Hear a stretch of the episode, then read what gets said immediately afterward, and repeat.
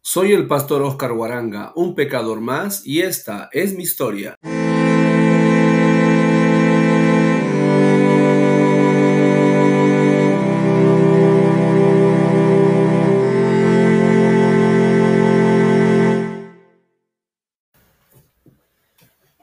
¿Qué tal mi gente? Bueno, soy el pastor Oscar Guaranga, tengo 47 años de edad y soy de acá de la ciudad de Lima, aquí en Perú. Tengo 25 años en el Evangelio, he conocido a Cristo hace muchos años atrás y a partir de ahí en adelante mi vida ha cambiado bastante. De hecho, tengo una vida pasada. Mis padres son don Alejandro Guaranga, al cual amo bastante y todavía nos está acompañando con nosotros, y a mi hermosa y maravillosa madre Neri Andrés, que ya partió a la presencia del Señor hace más de, hace más de un año. Bueno, en mi familia somos ocho hermanos, hermanos a los cuales amo y he aprendido a querer en el tiempo y, y estamos disfrutando esta etapa de nuestra vida, al cual agradezco bastante a Dios. En este trajín de la vida he conocido también a una maravillosa mujer a la cual amo bastante. Y como le digo a mi amiga que está allá por Huancayo, oh, linda, así se llama ella, así es que le doy gracias a Dios por ella, una hermosa mujer, la cual me ha, me ha ayudado, me ayuda y me seguirá ayudando cada día a ser un ser humano más, la cual ella le voy a pedir que también haga un podcast contando su vida casada conmigo. Así es que va a estar bien interesante eso. No, hablamos bastante y le agradezco a ella, le digo Deli de cariño. Tengo tres hermosos hijos, el mayor Josué, que es una aventura, el, su vida, lecciones que uno ha aprendido. He aprendido a ser padre sinceramente con él. Eh, él tiene ahora 14 años y lo amo bastante y, es un maravilloso hijo en realidad, con todos los ingredientes, desde luego, que tienen todos los hijos. De ahí sigue mi, mi hermosa hija Ruth, al cual amo bastante también, bella, está a punto de cumplir 14 años. Y usted no imagina las conversaciones que tengo con ella.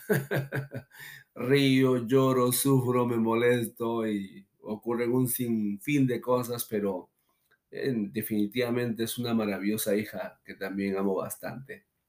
Ámbar. Ámbar es distinta a Josué y a Ruth. Ámbar es maravillosa, sorprendente.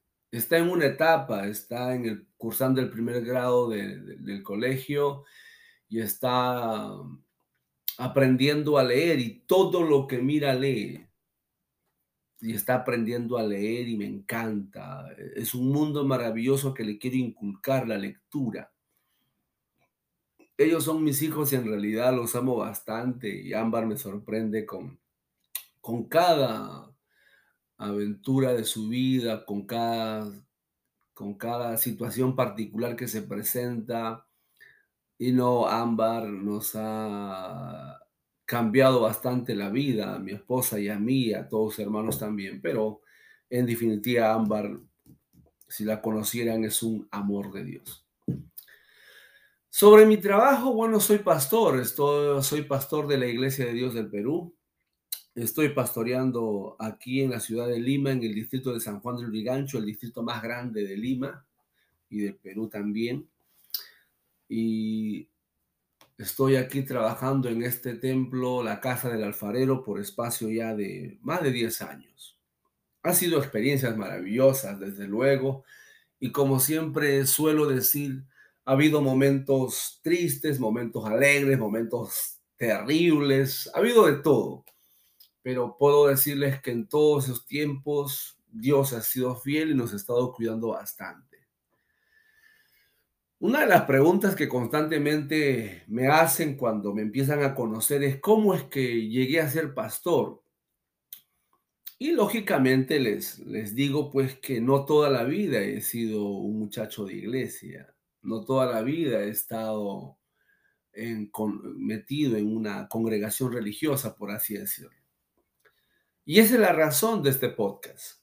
Este podcast nace como, si bien es cierto, como parte de una tarea que, de la cual estoy estudiando, pero me ha parecido interesante realizarlo y agradezco al profesor por esta tarea uh, para poder realizar este trabajo y,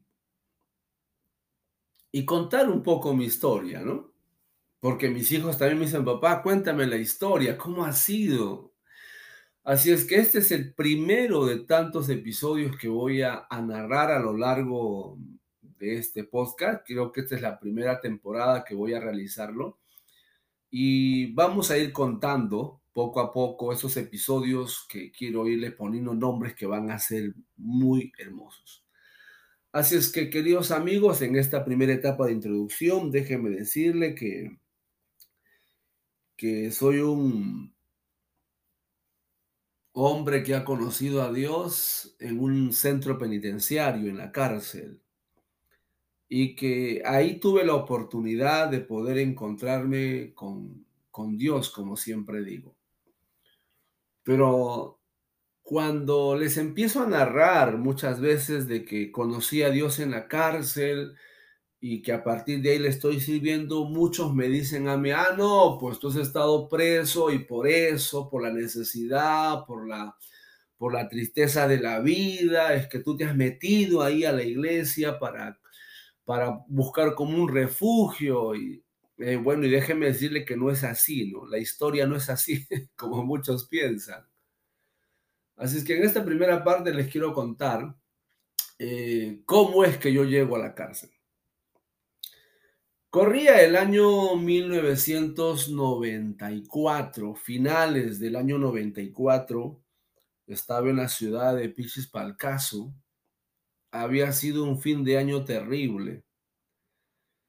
Y es que en esos años eh, la ciudad de Pichispalcasu era conocida en el nivel de las ciudades por ahí donde abundaba bastante el narcotráfico. Y sí, me dediqué al narcotráfico por situaciones de la vida que yo mismo busqué en un determinado momento.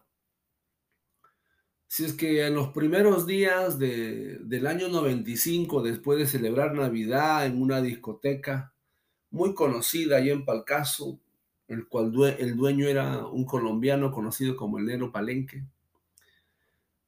libamos licor, como todos saben, esa vida nos lleva bastante a la perdición. Y de ahí pasamos año nuevo, digamos entre comillas que disfrutamos el año nuevo, y de ahí pues pasamos a descansar y como teníamos que generar dinero porque habíamos gastado ya bastante, fui a hacer un trabajo, a traer un producto, traer un poco de, droga, por decirlo así, de la Guaitía a Pichis Palcaso. En el transcurso de ese, de ese trajín donde voy con el carro y vuelvo, es en donde me detiene la Marina y porque me señalan, me centran, eh, o como se dice, me tiran dedo, y es ahí donde encuentran el clorhidrato de cocaína en, en el carro y desde ahí me... Eso fue el 5 de enero del año 1995. Recuerdo muy bien esa mañana. Y me detienen lógicamente y a partir de ahí yo sabía y era consciente de que no iba a salir tan fácilmente. Tenía todo, todo para eh, quedarme por mucho tiempo. Si es que me agarra la Marina, en aquel tiempo tenía cuánto, 21 años, algo por ahí. Era muy joven en realidad. Me detiene la Marina, viene el fiscal, viene la policía y me llevan a Puerto Inca y en Puerto Inca caen, en esos mismos días caen varias personas cae un tal Domingo con su esposa Lorena y cae otra muchacha más, que no recuerdo su nombre. Y estando ahí, nos damos cuenta y somos conscientes por primera vez en tanto tiempo de mi vida de que la situación iba a estar muy, muy complicada. Y es a partir de ahí que empieza mi vida, en donde he estado 15 días en Puerto Inca, en los papeles, con los fiscales, con los jueces, con los atestados, con los abogados, buscando las formas y las maneras de poder salir como toda persona que quiere hacerlo. Y es desde ahí que me llevan al centro penitenciario de Pucallpa, aproximadamente el 15 al 16 de enero del año 1995. Y ahí empieza mi historia en ese centro penitenciario, que lógicamente les pasaré a contar la próxima semana. Si es que no se desconecte y haga seguimiento a este podcast, que le aseguro que el pastor Oscar Guaranga, un pecador más, tiene mucho que contar. Bendiciones.